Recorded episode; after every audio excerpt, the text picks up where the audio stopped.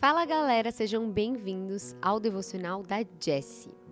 Hoje o tema é o perdão. Você tem facilidade em perdoar? Mas na verdade, o que é o perdão? Hoje eu desejo falar com vocês sobre esse tema tão importante e a primeira coisa que eu quero que você aprenda é: o perdão, ele liberta o seu coração. Então, o que é o perdão? O perdão é uma remissão de pena, ofensa ou de dívida. O ato de desculpar e liberar quem estava preso por dever ou sentimentos de mágoa. Então, quando eu falo que o perdão ele liberta o coração, quando você perdoa alguém de coração mesmo, é como se um peso tivesse saído de você. Isso é maravilhoso. Agora eu vou falar com vocês sobre o que a Bíblia nos ensina sobre o perdão e como a gente deve cultivá-lo. Abram comigo em Colossenses capítulo 3, versículo 13, que diz assim: Suportem-se uns aos outros e perdoem as queixas que tiverem uns contra os outros. Perdoem como o Senhor lhes perdoou. Sabemos que existem situações e pessoas que nos ferem, nos machucam, mas a Bíblia ela nos ordena a suportar e perdoarmos uns aos outros, para que a gente possa receber livremente o perdão do Senhor. E uma coisa muito importante para compartilhar aqui com vocês, o perdão, ele não é uma opção. O perdão, ele é um mandamento. Então, lá na oração do Pai Nosso, Jesus ensina que a gente deve pedir perdão para Deus, assim como ele nos perdoa. Então é muito importante que você que tenha briga com alguém, que teve alguma dificuldade com uma pessoa, peça perdão, libere o perdão. Mas o que significa, Jesse, liberar o perdão? É quando você pode não entender, não concordar, mas você olha para essa pessoa e fala: Eu te perdoo. E eu tenho certeza que se você fizer isso, você vai se sentir muito mais leve. Três lições da Bíblia sobre o perdão que eu quero compartilhar com vocês. A lição número um é: Deus é perdoador. Ou seja, mesmo nós sendo falhos e imerecedores, Deus ele nos ama e nos perdoa todos os dias. Número 2. Não limite o perdão. Perdoe quantas vezes forem necessárias. Essa parte aqui é muito legal a gente falar. Mateus capítulo 18, versículo 21, que Pedro, ele se aproxima de Jesus e fala assim: Senhor, quantas vezes eu teria que perdoar o meu irmão se ele errar comigo? Até sete vezes? E Jesus responde: Eu digo a você, não até sete, mas até setenta vezes sete.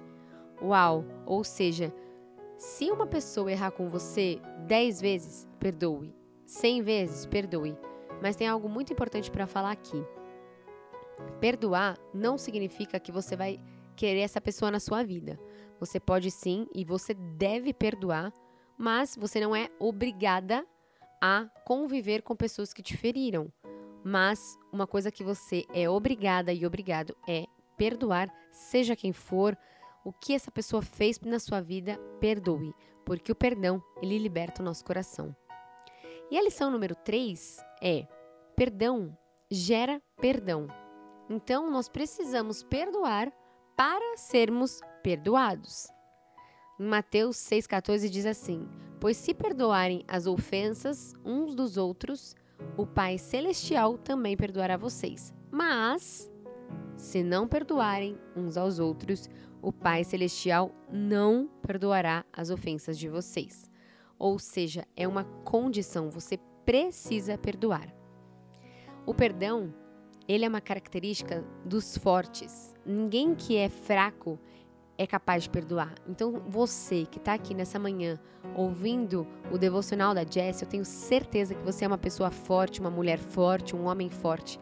Então, perdoe. Faça isso por você e para os outros. Perdoar é uma ação libertadora que sinaliza inteligência e amadurecimento. Uma coisa muito importante para falar é que o perdão é para quem tem maturidade. Ou seja, se alguém errou com você e você gostaria que essa pessoa te pedisse perdão primeiramente, não fique esperando essa pessoa. Vai você e fala assim: "Olha, você errou comigo, eu errei com você, então eu te perdoo e eu também libero perdão". sabe? Seja você o agente de transformação, seja você a pessoa que vai é, liberar essa situação. Não vá dormir brigada com ninguém, não fique brigada com um irmão, com uma irmã, com um pai, uma mãe, não faça isso, porque depois isso te aprisiona, só aprisiona o seu coração. O perdão, ele é uma decisão consciente que torna livre quem insiste. E nada encoraja tanto ao pecador como o perdão. Nós precisamos perdoar sempre, sempre, sempre.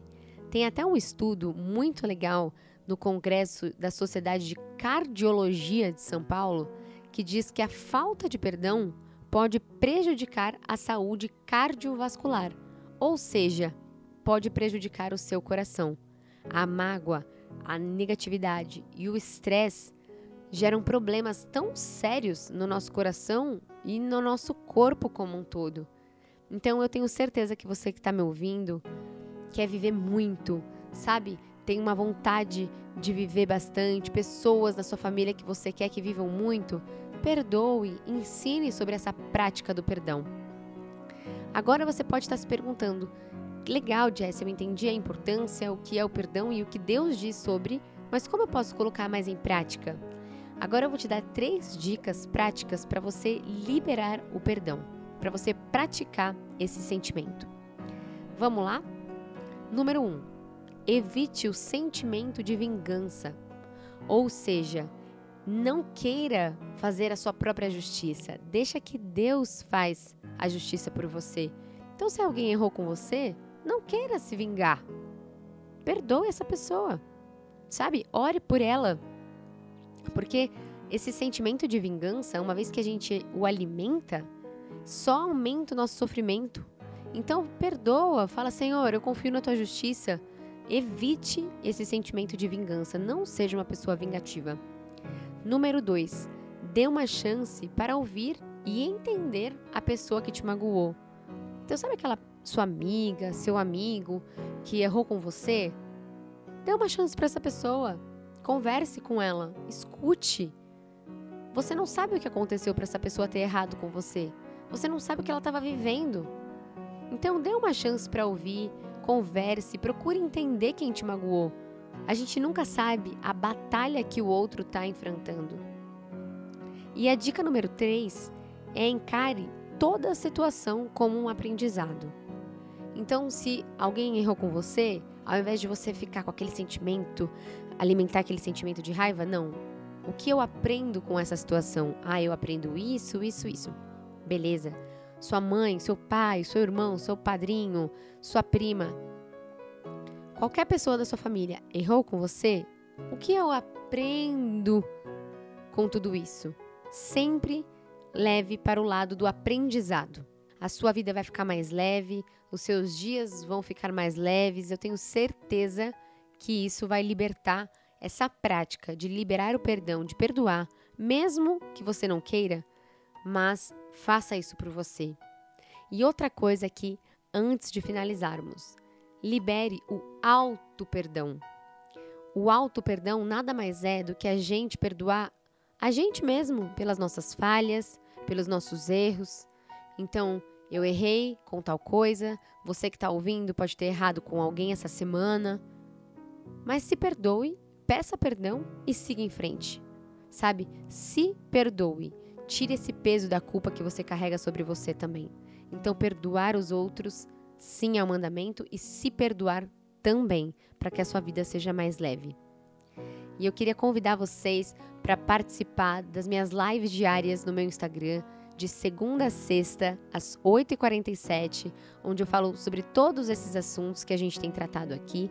Tem sido muito legal e se você também quer participar da minha mentoria, clica no link aqui embaixo, eu tenho certeza que vai te ajudar bastante. Um beijo, fica com Deus e até a próxima.